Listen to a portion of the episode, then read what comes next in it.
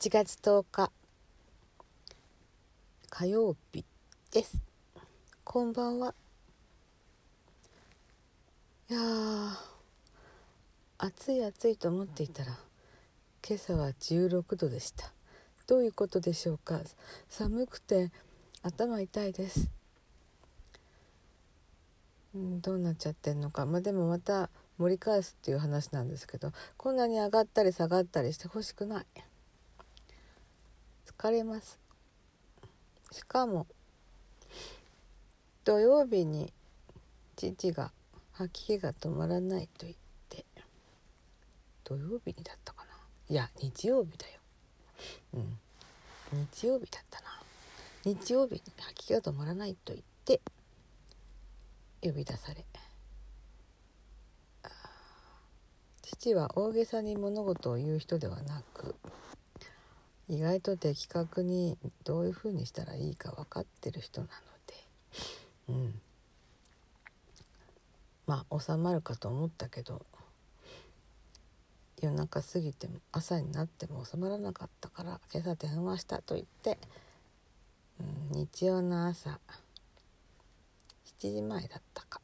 電話が来て急いで駆けつけると「いや救急車を呼んでほしい」ってまたこれで2回目だな。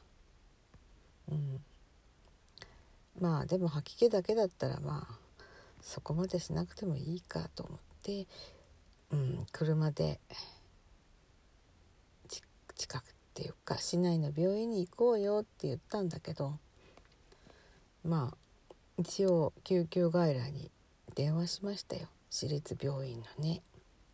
そしたらあのたった今救急車が2台入ったばっかりなのでもう少し経ってから病棟の看護師に行ってもいいかどうか聞いてくださいっていう回答だったの。そう。まあちょっと考えましたね。そうこうしてるうちに8時近くなってくるとするとうん。どうなのかな。でも内科やってるところがやっぱりちょっと少なかったのでよく考えたんだけれども。まずここであと15分待って、えー、病棟にじゃないわ。救急に電話をしたとしてその間に誰かが言ってるかもしれない。ってことを考えると吐き気が止まらなくて苦しんでいる父を見るとこれはちょっとまずいかなと思ってやっぱり救急車にしようかと言うと「是非救急車を」というので呼びました。まあねコンビニ医療は控えましょうっていうポスターとか見てるしねあの、うん、救急車をコンビニのように使うとかなんかそういうことだったのかな。ちょっと深く意味を考えていませんがそういうポスターがあったのは確か。で呼びました。救急車来ました。結構早かった。何台あるんだろうね救急車。わかんないけど。でそれは4人来るんですよね。4人だよ。4人。若い精悍な若者が4人来ましたよ。そしてシャシャシャッと運んでいきましたよ。いろいろなことを基本的なことを聞いてね。うん。で私は救急車には乗らずにあの車で追いかけました。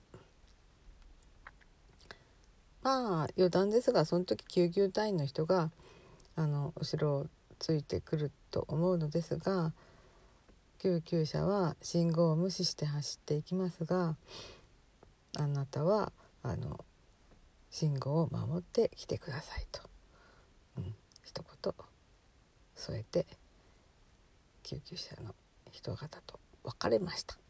そうですよね。まあ私もそうだろうなとは思ったんだけど。救急車の後ついてくからって一緒になってあの赤信号で行っていいっていう感じじゃないですよね。まあそれは分かっておりました。でもやっぱり一応言っとかないと来ちゃうついてきちゃうかもしれないもんね。うん。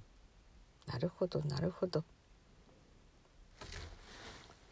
でまあ救急車の先に行ってた救急車の後をついて行って後をついてってってかもう見えなくなっちゃいましたけどね。まあ救急で待ってましたよ。まあ最初にいろんな検査してね結構ものすごい時間帯待ってましたよね。でその間にもなんか仕事の電話がいっぱい入ってきてでその度にやっぱ廊下に出ていろんなことを処理をしておりました。でちょっと思い出したことがあってつい先日入院してた人が言うには看護師さんたちの使ってるマスクって普通のマスクじゃなくてもっとよりぴったりとあの息っていうのかななんか漏れないように吸い込まないように漏れないようにしているマスクだから長い間してたら痛いよって言うんですよ。で自分もそのような、まあ、似たようなマスクを入院した時につけさせられたって言ってたんですよね。でもね今回父はそんなそういうその本格的ななんとかんとかっていうマスクしてなかったからまあ結構緩かったのかなと思いますがまあとにかくね看護師さんたち、まあ、いろんないでたちいでたちになっていてうんその時はまだ40うん違う40じゃない。34度ぐらいの気温だったので本当に。まあクーラーはかかってますけどね。大変なことだなと思っていた途端になんかね涙ぐんじゃってましたね。何なんでしょうね。そこまで何か感情的になる気持ちはなかったんだけれどもまあオリンピックだコロナだって言ってる間もやっぱりこうやって苦しんで病院に来る人を手当てしてくれている人たちがいるってことがとてもありがたいなと思ってあといろんなことに耐えながらやっぱり仕事してるんじゃないかなと思うとうん。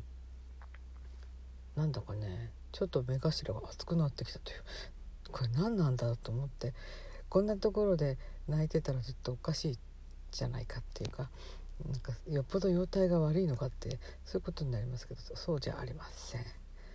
あの私は父に同情してることは全くなくって、まあ、しゃあないなって思ってるから看護師さんの方にね思い入れが強くなりましたよそういうお話でした、うん、まあねなんかコロナで医療崩壊がするかもしれないとかって言っているけれども行った病院はお静かでした、うん、まあそのうちね9時過ぎてきたら結構患者さんが満杯になってきてその救急外来にね。そういえば救急外来だってことをちょっと忘れてました私は。なんかただもう疲れて疲れてねその前の日もなんかすごい仕事きつかったので疲れててえーって感じでしたけどまあそこはね自動的にパッと駆けつけますよね。すごいなんか消防隊員か救急隊員みたい。うん。なんか、うん、朝の支度もそっちのけにして飛んでいきましたからね。そういう風なメカニズムになっているんでしょうね。まあそんなわけで大した事情も知らないけどまあ救急車に乗せてもらって最終的には良かったです。はいあまりに強い吐き気がずっと続いているとやはり脱水症状になり高齢だからちょっとまずいことになった可能性もあるんですよね。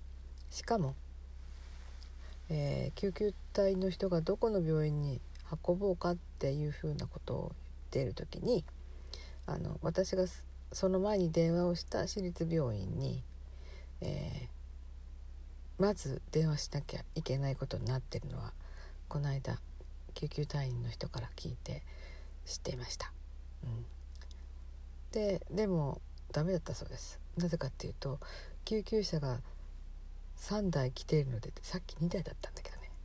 3台に増えちゃってましたよ。これはもうダメだわ。受け入れられませんと言われて隣の隣の町の病院に私立病院そっちの方の私立病院に行くことになりました。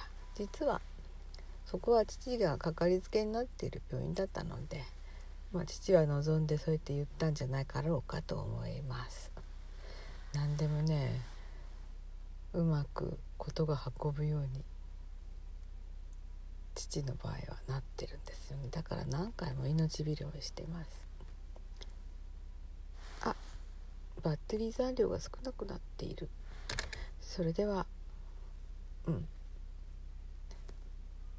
父の入院のことに関わってああなんか医療関係者の人は頑張ってやってくださってるんだなってしみじみ感じちょっとあんなきついマスクをしてかわいそううるうるってなったというお話でした。ではまたこれからちょっとマメさんのあライブに待機しなければいけませんし。あそうそう。宅急便の再配達も来るんだった。では。この番組はいつもスタートラインに立っているパトラがお送りいたしました。ではまたね。